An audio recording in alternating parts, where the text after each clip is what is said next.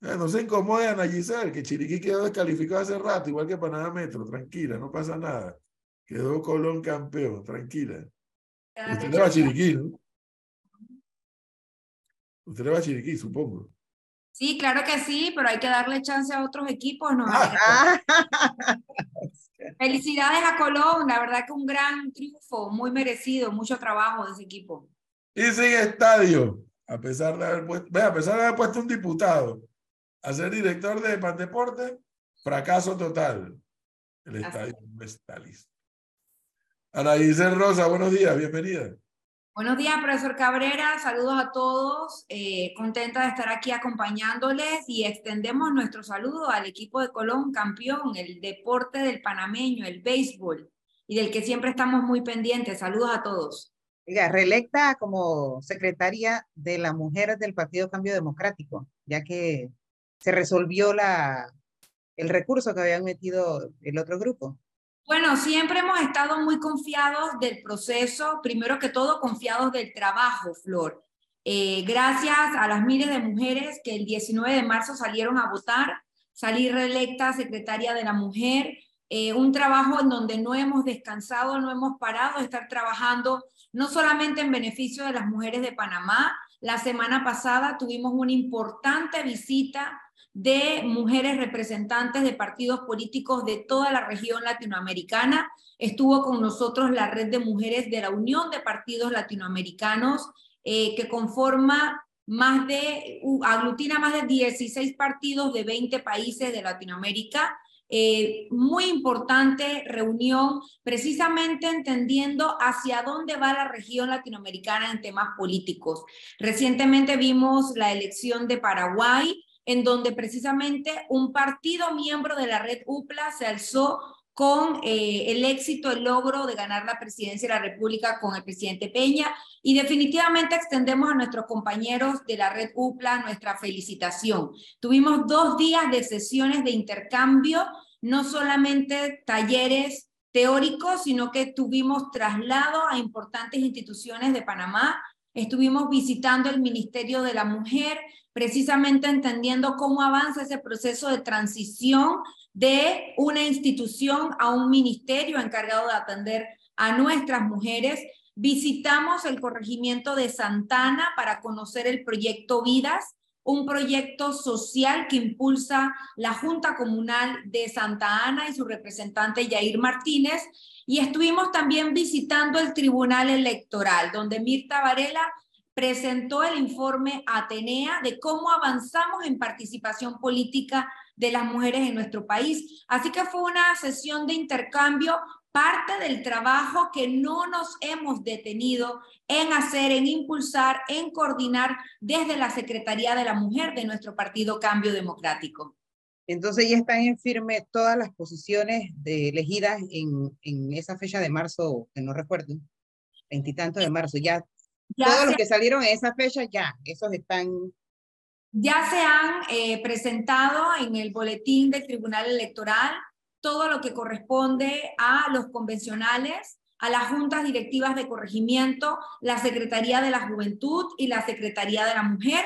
Y como bien mencionas, el día de ayer fue publicado en edicto la resolución de la Comisión Nacional de Elecciones que rechaza la impugnación que se presentó contra mi elección. Una impugnación que tengo que decirlo, yo soy abogada en conocimiento y en derecho, no tenía ningún tipo de sustentación jurídica. Nosotros sabemos que el grupo contrario, el grupo derrotado, está tratando de hacer un show mediático para mantener una incertidumbre, una zozobra, pero reitero, ya le corresponde a lo que son los abogados atender ese tipo de situaciones. Mientras tanto, como secretaria de la mujer reelecta, seguimos trabajando en estos momentos atendiendo, apoyando eh, a nuestras mujeres que están aspirando a ser electas eh, representantes, alcaldesas y diputadas en las próximas elecciones primarias del 9 de julio. Ahora, a pesar de esto, van a seguir las fricciones, me imagino que hasta que lleguen las internas del partido. Bueno, nosotros seguimos enfocados en hacer el trabajo dentro del partido. Es la visión, la meta que nosotros hemos tenido desde el día uno.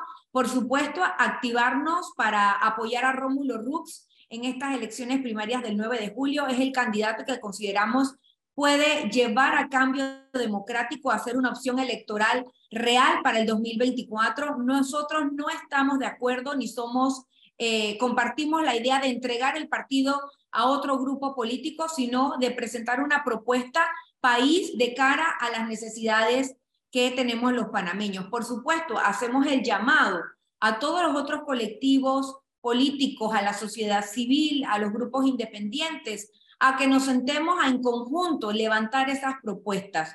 Nosotros creemos en una propuesta que incluya diversos grupos políticos, pero que siempre estén comprometidos con hacer las cosas bien.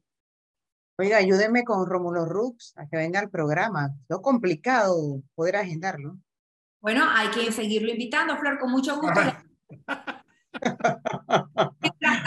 Estamos aquí nosotros para conversar con mucho gusto de todo lo acontecer nacional. Ana Giselle, ¿usted siente que pasado este tema ya, que ya la confirma usted como la ganadora, eh, el Partido Cambio Democrático ahora inicia otra fase, ¿no? Que es de cara a la, a la primaria que tienen por delante, ¿no? Nosotros iniciamos ya el proceso de campaña a partir del 8 de mayo. Estamos ya organizando todos los equipos a nivel nacional. Se han tenido sesiones de organización. Rómulo estuvo este fin de semana visitando provincias centrales, Herrera y Los Santos, visitando la Feria de Azuero, reuniéndose con los convencionales electos, precisamente dándolos en ah. ese proceso de organización. Lo que quiero saber es porque lo que ocurra en cambio democrático en esa primaria va también a, en alguna medida a determinar qué va a pasar con ese ejercicio que ustedes como partido han estado haciendo junto con el Partido Panameñista y el Partido País. A ver, si Rómulo Rux gana esa primaria, pues sabemos que ese esfuerzo continúa y tratará de materializarse. Pero si no gana, y gana la contendora, que entiendo es la diputada nivel Abrego, ella y quienes le siguen han dicho que ellos se van con Martinelli. O sea, todavía no hay avenidas de aproximación entre ambos grupos. No, realmente nosotros hemos reiterado en distintas ocasiones la importancia que tiene para nuestro grupo el estar conectado con las bases, el entender la aspiración de los miembros de nuestro colectivo de cara a las elecciones del 2024 y eso involucra que tengamos una propuesta real de partido, no que entreguemos el partido a otro colectivo. En eso hemos sido siempre bien francos. Hemos demostrado con estas elecciones del 19 de marzo que no son los diputados los que controlan o los que dirigen o los dueños del partido Cambio Democrático. Cambio Democrático no tiene dueño, es un partido que le pertenece a cada uno de sus miembros. Y eso lo vamos a reiterar porque ya el 19 de marzo lo demostramos. En la elección de la Secretaría de la Mujer, nosotros eh, demostramos un trabajo en equipo, unidad y sobre todo que este grupo de diputados no tienen la capacidad política que ellos habían estado pregonando.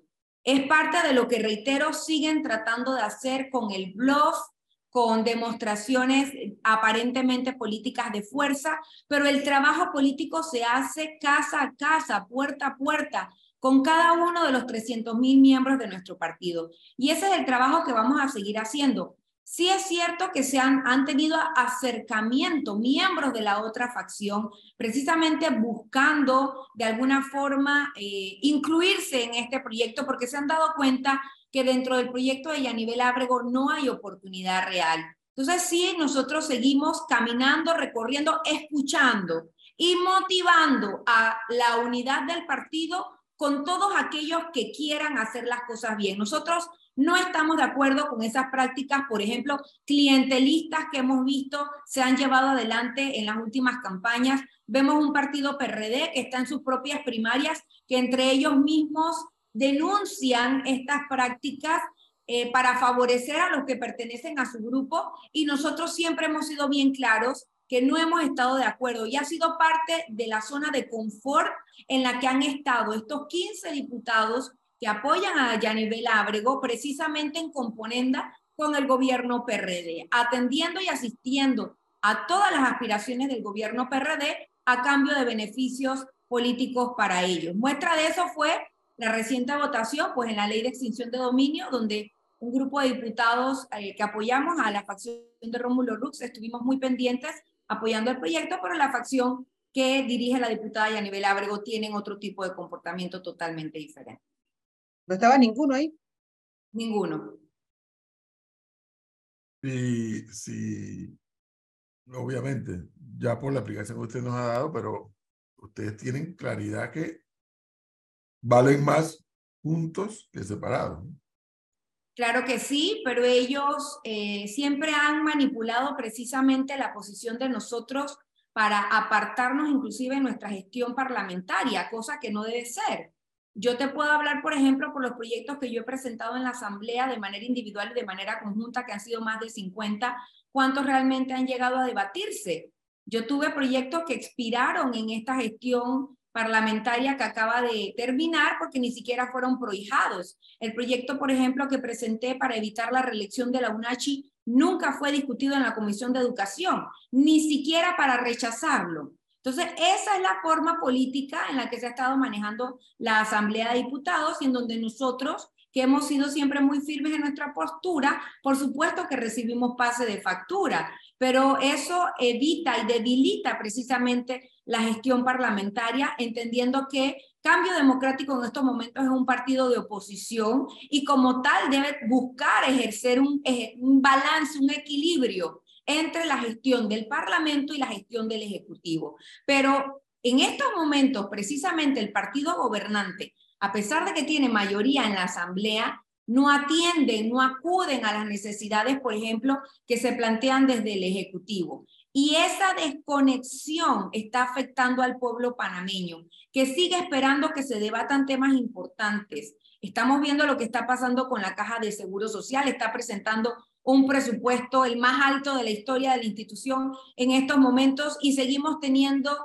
farmacias sin medicamentos, citas sin atenderse, la interrogante de qué va a pasar con las jubilaciones y nadie le pone el cascabel al gato, porque es imposible lograr que en la asamblea se debatan este tipo de temas. Entonces es parte de lo que nosotros como diputados de oposición tenemos que seguir exigiendo, tenemos que seguir poniendo sobre el tapete y tenemos que seguir ejerciendo ese rol para el que fuimos elegidos.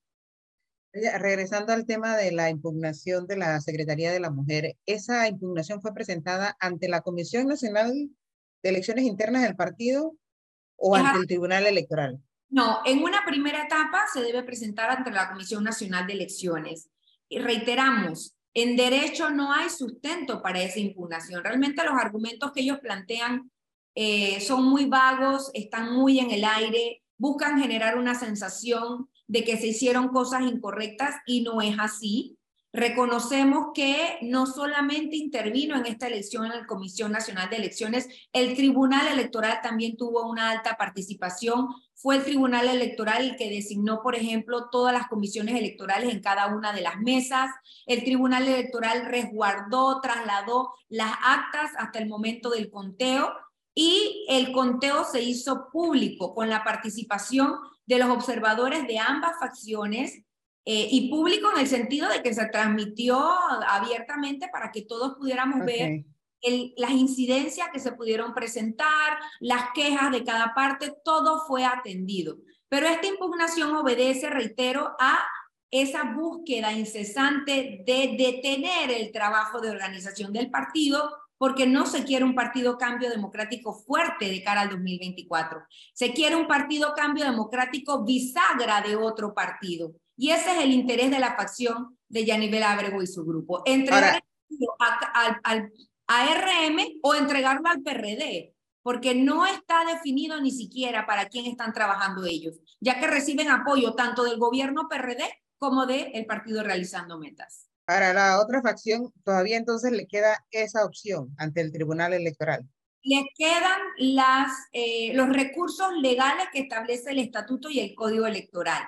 Pero reitero, yo estoy convencida de que ese tipo de proceso no va para ningún lado porque ahí no hay ninguna irregularidad que pudiera evitar que se contemple respetar la voluntad de los electores, que el 19 de marzo me eligieron a mí nuevamente como secretaria de la mujer.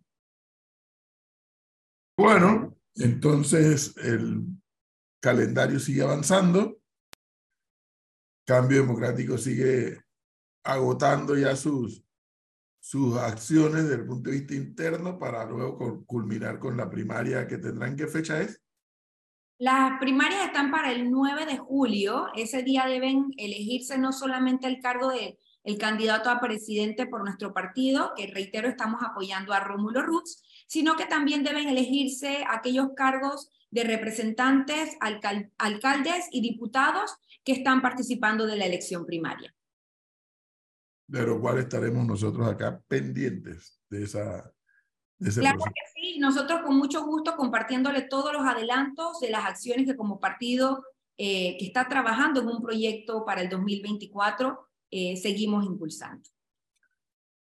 Muchas gracias. Gracias, muy amable.